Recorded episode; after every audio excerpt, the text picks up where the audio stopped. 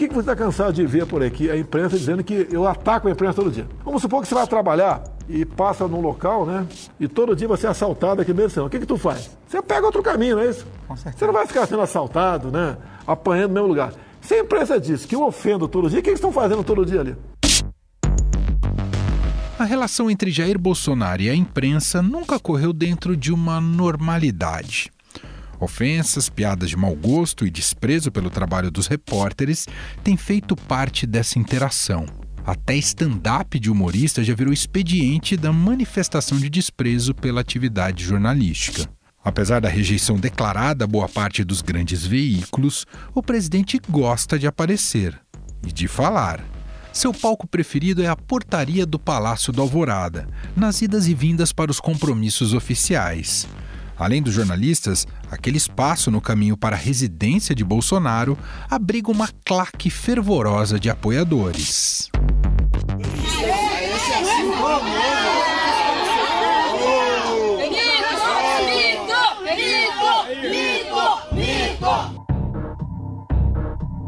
Quase todos os dias, Bolsonaro marca presença por ali, nem sempre com uma retórica cordial.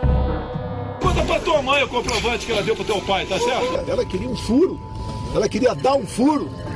Vou dar uma banana pra você, ok? Aí. Você tem uma cara de homossexual terrível, mas nem, nem por isso te acusa de homossexual. Eu acho que eu vou botar o jornalista do Ibama, o do jornalista do Brasil, é, é, vinculado ao Ibama. Eles são uma raça em extinção. E não contratar qualquer uma, qualquer um pra ser jornalista. Outra pergunta. Pode faltar o depoimento, presidente? Acabou a entrevista.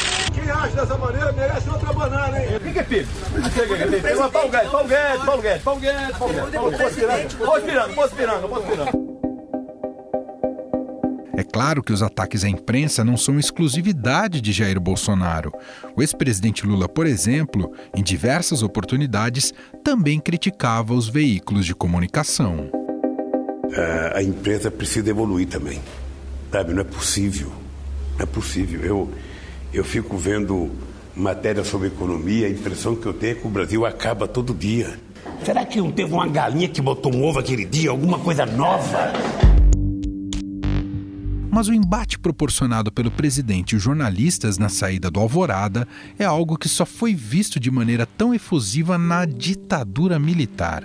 No dia 17 de dezembro de 1983, o general Newton Cruz se aborreceu com uma observação de Honório Dantas, da Rádio Planalto.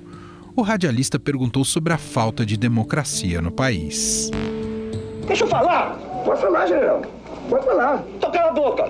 Brasília, pacata e ordeira. Brasília, desliga essa droga então. Essa desculpa. Ainda que o clima não seja dos melhores, estar na porta do Alvorada é essencial para colher depoimentos, impressões e declarações do presidente sobre o andamento do país. Muitas delas enriqueceram o debate público, assim como geraram todo tipo de crise o que tem sido uma tônica dessa gestão. A edição de hoje do podcast convocou as duas principais setoristas de Alvorada, em Brasília, para compreender a dinâmica dessa relação entre imprensa, o presidente e aqueles devotos do bolsonarismo. O que ocorre nos bastidores? Quem são aquelas pessoas que tietam o presidente? Conversamos com as repórteres do Estadão Tânia Monteiro e Júlia Lindner. Tânia Monteiro, tudo bem com você, Tânia? Oi, tudo bem? É um prazer falar com vocês. Olá, Júlia, como vai? Olá, tudo certo. Bom, então vamos começar com essa estar presente ali na porta do Alvorada, quando o presidente faz aquelas comunicações, as entrevistas, é algo totalmente. A, Tânia tem até mais experiência nas, nas, coberturas das presidências, do Palácio do Planalto. É uma novidade? Tem, isso é uma exclusividade do Bolsonaro, Tânia? Nessa frequência que ele faz, sim, porque ele está parando quase todos os dias para dar entrevista e às vezes mais de uma vez por dia. Às vezes às 8 horas da manhã, quando ele sai, e às 6 horas da tarde, quando ele volta. Nessa frequência, sim. Mas isso já aconteceu com outros presidentes. Não com essa frequência, como eu estou falando, né? Mas é, é, não é realmente uma, uma exclusividade do Bolsonaro parar para cumprimentar é, é, o pessoal que vem de fora, né, Júlia? Você também já está ali, já cobriu outro governo, já viu isso um pouquinho antes. Criou uma mobilização, né? Já tem toda uma nova estrutura, tanto de segurança, um, uma espécie de evento turístico. Os turistas gostam de se posicionar lá, ficam aguardando, muitas vezes sem saber quando exatamente ele vai sair. Então, criou uma nova dinâmica para nós, né? Que ficamos sempre lá à espera, vendo o que, que ele vai falar, como ele vai se posicionar, e também para esses apoiadores que gostam de ir lá cumprimentá-lo, né? Diariamente. E... Já era ponto turístico o Palácio do, da Alvorada. Agora para os apoiadores do presidente, então virou um, um, um, ponto turístico top, né? Porque é com direito a foto, selfie com o presidente. Eu acordei 5 e meia, me arrumei, passei no Guará, peguei as meninas e, e nós viemos para cá. E muitas vezes ele não quer falar com a gente, né? Ele às vezes se incomoda com alguma matéria, reclama, mas com os apoiadores é um hábito, ele costuma parar e falar com eles. Então, às vezes ele para, cumprimenta, tira fotos e é, fala pra gente assim que não quer conversar, mas com os turistas é garantido que ele vai falar. Comer essa batalha que o senhor tem intriga o tempo todo. É, e a gente vê isso. Mas Deus está no controle de tudo. Vamos é. orar para isso. Alguns estão em crise de abstinência. É, é. Crise é. de abstinência. Aliás, gostaria que vocês já explicassem então sobre isso. Quem é essa claque diária que está ali na porta do Alvorada? Ela se renova sempre, são as mesmas pessoas, sempre tem gente lá para, enfim, ah, bater palmas pro presidente. Como é que é? Essas pessoas chegam desde cedo, ficam lá o dia inteiro. O que vocês acompanharam dessa movimentação ali? Diga, Varia muito assim de dia para dia. Realmente tem pessoas às vezes que passam o dia todo, ou às vezes coincide a pessoa realmente, como a Tânia falou, vai visitar o Palácio do Alvorada e recebe a informação de que o presidente pode sair, então fica lá aguardando.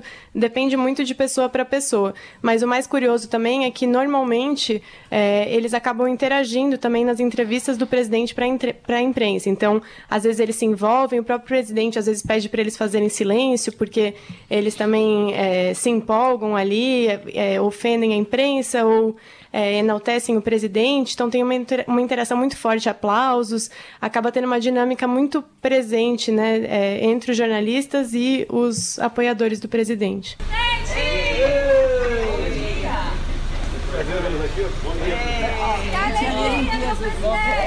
Quando a Júlia comenta essa coisa da dinâmica, é até interessante a gente falar para os ouvintes uma coisa que acontece agora que não existia anteriormente, só existia em dias de visita ao Palácio da Alvorada, que não estão acontecendo agora porque o presidente mora no palácio. Uhum. Então, essas visitas que, que ocorriam às quartas-feiras não estão acontecendo mais. Foi montado, essa, nessa dinâmica que a Júlia estava citando, foi montada uma estrutura. Então, as pessoas chegam com uma hora, uma hora e meia de antecedência do horário tradicionalmente de chegada do presidente, passam nesse detector de metais, dão seu nome, identidade, inclusive os jornalistas todos os dias estão tendo que fazer isso, mesmo sendo credenciados. E aí eles entram e ficam numa ala que ficou separada dos jornalistas. Eles puseram umas grades e uma ala à direita fica o pessoal os apoiadores, né? Quem uhum.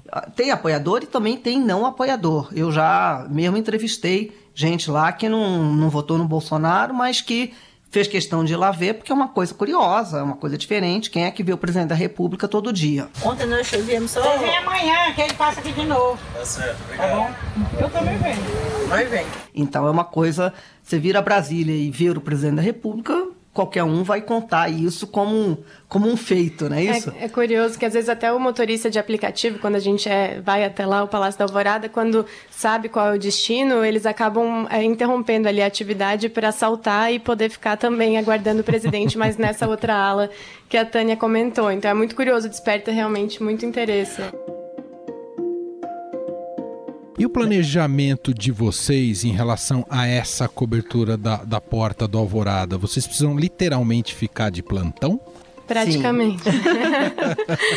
de manhã é. e, e, no final do dia, né? Nosso horário gira em torno do presidente. Normalmente as pessoas tentam saber como a gente se planeja, mas a gente também não sabe exatamente que horas ele vai sair, então nosso planejamento é em torno da agenda do presidente, que a gente fica sabendo é, no final da noite anterior. Então, por exemplo, se ele tem um compromisso às nove da manhã, no mínimo oito da manhã a gente tem que estar lá, né, posicionados para aguardá-lo. É, na mesma forma à tarde, né? As, a última agenda, vamos dizer assim, começa às 17, termina, ou começa às 16, termina às 17 às 16 mesmo, na hora que ele vai entrar para essa última agenda, já, já tem que correr lá para a porta do Alvorada. Exato. E nem sempre dá certo também. Às vezes a gente toma lá um chá de cadeira, fica algumas horas, porque realmente não tem como saber exatamente quando ele vai sair. Às vezes ele muda os planos ou chega depois. Então a gente realmente passa muito tempo lá na portaria, né, que a gente chama esse uhum. exercício de aguardar a autoridade. Essa questão da barriga. Da divisão da grade. O, eu, eu, eu, não sei se é mais recentemente, mas eu vi alguns vídeos. Os jornalistas ficam um pouquinho mais distantes da figura do isso. presidente, não é isso? isso. Exatamente. Isso revela Ali muita coisa, não quem... revela? E a gente também, é, é, é assim, a ordem, a gente, como a gente tem que gravar o que o presidente fala, e como a Tânia falou, né, próximo a ele também ficam posicionados os microfones, a ordem é que a gente só pode colocar o gravador ali minutos antes de ele chegar. Depois a gente não pode mais nem se aproximar, nem para ajustar nada, nem para pegar o celular, nada disso. A gente tem que realmente ficar mais distante do que os próprios apoiadores. Mas tem uma coisa curiosa nisso aí, que foi até uma matéria que a gente fez nessa época que eu fiquei dando é, plantão e conversando com todos os turistas lá no, no final do ano passado, que são os tais dos youtubers, né, Júlia? É, a gente é, é descobriu dois militares, da, é, um deles da ativa, o outro da reserva, que tem um canal que eles colocam ao vivo todos os dias o presidente é, nessa nessa saída da manhã, normalmente Exatamente. à tarde não, normalmente eles só estão lá de manhã. É. Tive várias audiências com o presidente no, no Palácio Planalto, mas aqui foi um momento descontraído, um momento de informal. E aí é, com isso a gente conseguia, como eles estão transmitindo ao vivo, então muitas vezes a gente consegue ouvir o que ele está falando por conta disso. Aquela... Eles ficam na área dos apoiadores, né? Então Exato, eles, eles não ficam misturados com a imprensa. Consegue. Exato, então eles ouvem e até perguntam coisas. E é curioso também porque muita gente agora questiona a necessidade da imprensa ir lá diariamente e, e me fez pensar muito como isso tudo começou, né? E a verdade é que o presidente manteve esse hábito de falar lá, inclusive para esses youtubers, para os apoiadores que acabam gravando também muitas vezes no celular, é, coisas muito relevantes e que influenciavam muito né, as decisões do, do país e tudo. Então, realmente, para a imprensa, virou inevitável acompanhar, porque, de qualquer forma, ele criou essa, essa forma de comunicação, né, com ou sem a imprensa estar lá. Agora, a gente tem acompanhado, e vocês sabem disso melhor e estão sentindo na pele melhor do que a gente que está aqui em São Paulo, ah, de que o tratamento dado da imprensa, digamos que não é dos mais corteses, né? Não é tão ah, educado assim. O próprio presidente muitas vezes uh, se excede, etc e tal. Ô, oh, rapaz, pergunta pra tua mãe o comprovante que ela deu pro teu pai, tá certo? Como é que é o clima ali uh, para vocês nessa porta do além do da próprio comportamento do presidente? Esses apoiadores também ofendem os jornalistas? Como é que vocês se sentem ali? Sim, é, como eu falei, é um clima bastante tenso, principalmente por isso, assim, é, claro que varia muito das pessoas que estão lá, dependendo do dia, mas tem pessoas que já chegam lá é, gritando, proferindo ofensas, às vezes gravando os jornalistas, é, já, já tem um clima mais hostil e às vezes, dependendo do que o presidente fala no dia, e ele tem o hábito de criticar muito a imprensa, reclamar, às vezes ele leva até o jornal do dia, faz alguma reclamação, isso acirra ainda mais é, os ânimos. Acaba né? estimulando, né, né Júlia? As pessoas que estão ali a, a fazerem, a, a, xingarem ou a, ou a falarem coisas coisas para a imprensa, né? O próprio presidente já falou algumas coisas, já chamou um colega de homossexual terrível, já mandou outra colega calar a boca. A gente tem um histórico de coisas que já aconteceram na Alvorada, que já é, deixa esse ambiente realmente mais hostil. E tem também essas pessoas que estão lá e às vezes, justamente quando o presidente vai embora, elas ficam mais confortáveis para partir para ataques e a nossa saída acaba sendo junto, né? Todo mundo sai ao mesmo tempo, então muitas vezes tem esses ataques é, que a gente tenta lidar da melhor forma possível. Mas eu queria só fazer uma observação, aproveitar é, é esse episódio é, para comentar que essa, esse, essa animosidade entre apoiador e jornalista não é uma coisa nova. Isso havia muito, com muita frequência, é, inclusive na Porta do Alvorada e qualquer outro tipo de solenidade é, no governo Lula. Era um problema. E, inclusive, o próprio Lula, ele, ele exaltava a militância, provocava a militância é, contra a imprensa. Então, já houve várias ocasiões é, lá atrás, por exemplo, eu me lembro uma, uma vez, é, no Parque da Cidade, é, foi um, um evento do Movimento Sem Terra, que nós tivemos que sair de lá protegidos pela polícia, porque é, ele, ele citou tanto a massa e provocou tanto as pessoas contra a gente que é, a polícia teve que dar proteção para a gente sair.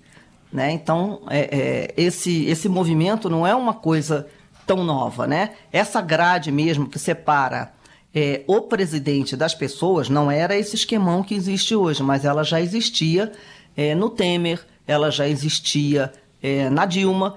E, e, acho que no Lula, acho que só no finalzinho do Lula que eles colocaram essa grade, porque é, no, no, tempo da Dilma começaram também a barrar é, a entrada na porta do Alvorada por conta é, da época do impeachment tinham as pessoas que eram contra ela, tinham os apoiadores a favor.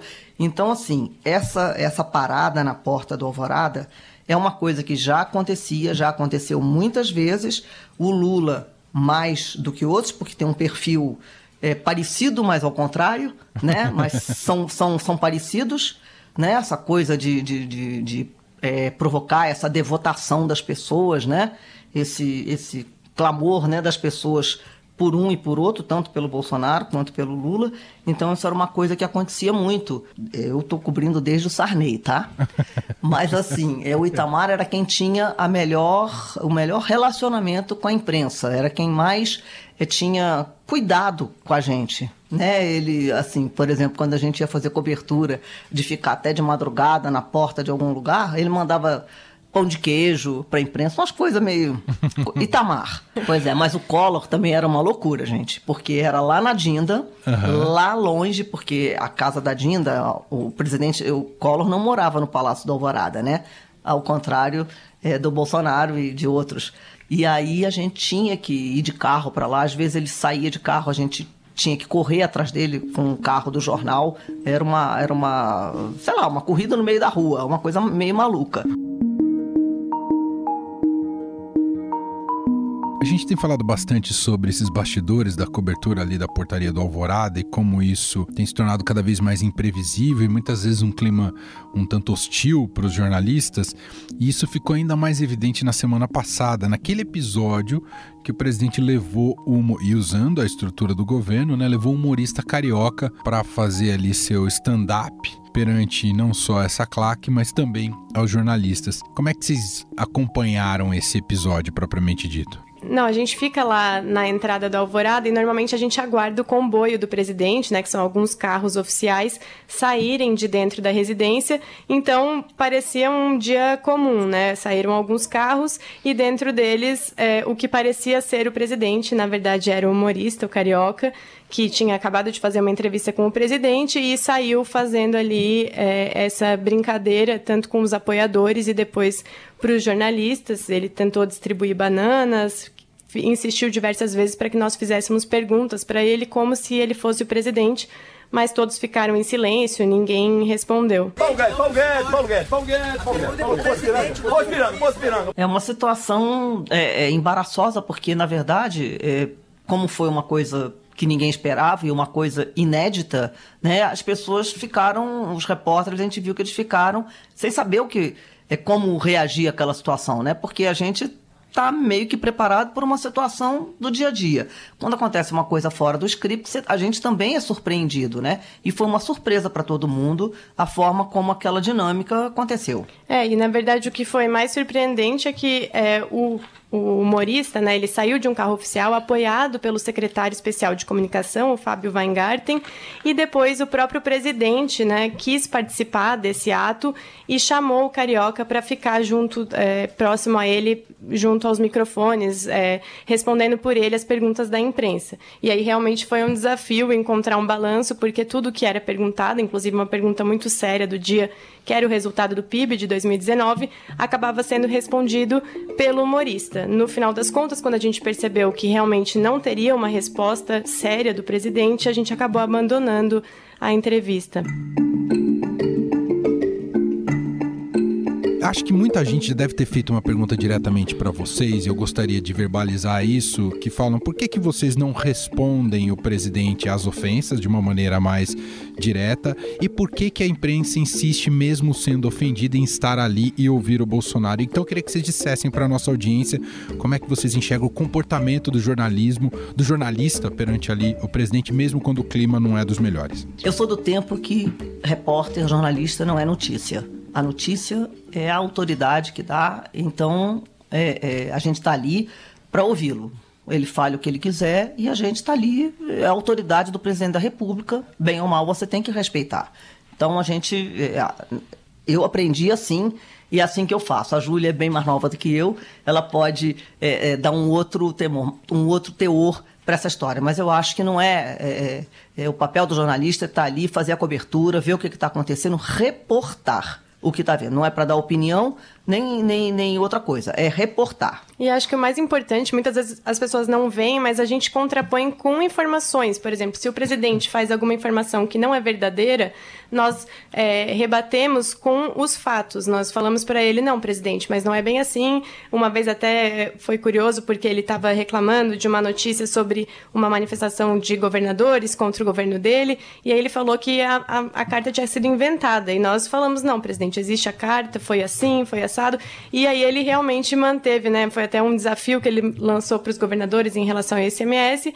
E aí, com essa intervenção, ele mudou o posicionamento porque realmente é, tem essa dinâmica, a né? A carta existia, né? Exatamente. Nossa ideia não é lá discutir, é, criar um ou xingar ou provocar. É, não a pode ideia é conseguir a informação mais precisa possível e reportar para as pessoas que é o nosso papel. O presidente tinha dito que não falaria mais com a imprensa, chegou a fazer esse tipo de ameaça, digamos assim.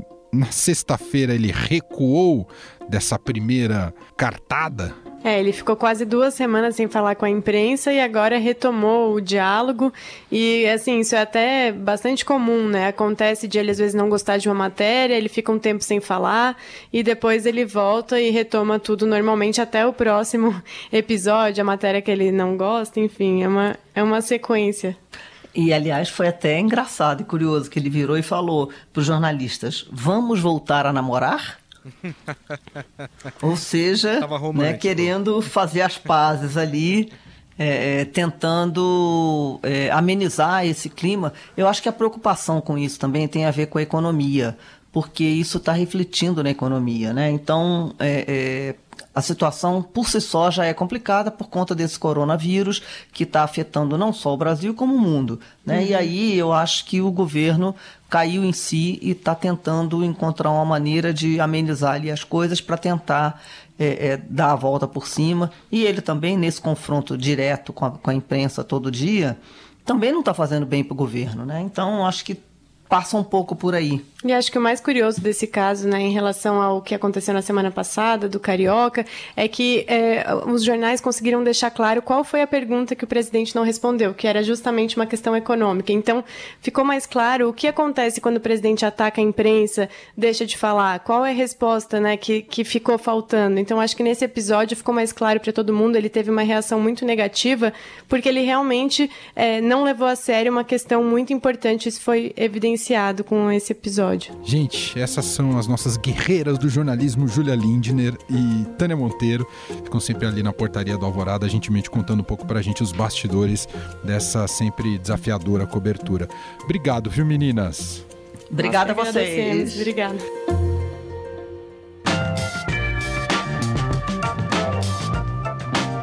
Estadão Notícias desta segunda-feira vai ficando por aqui. Contou com a apresentação minha, Emanuel Bonfim, produção de Gustavo Lopes e montagem de Nelson Volter. O diretor de jornalismo do Grupo Estado é João Fábio Caminoto. Mande seu comentário e sugestão para o e-mail podcast@estadão.com. Um abraço para você e até mais. Estadão Notícias.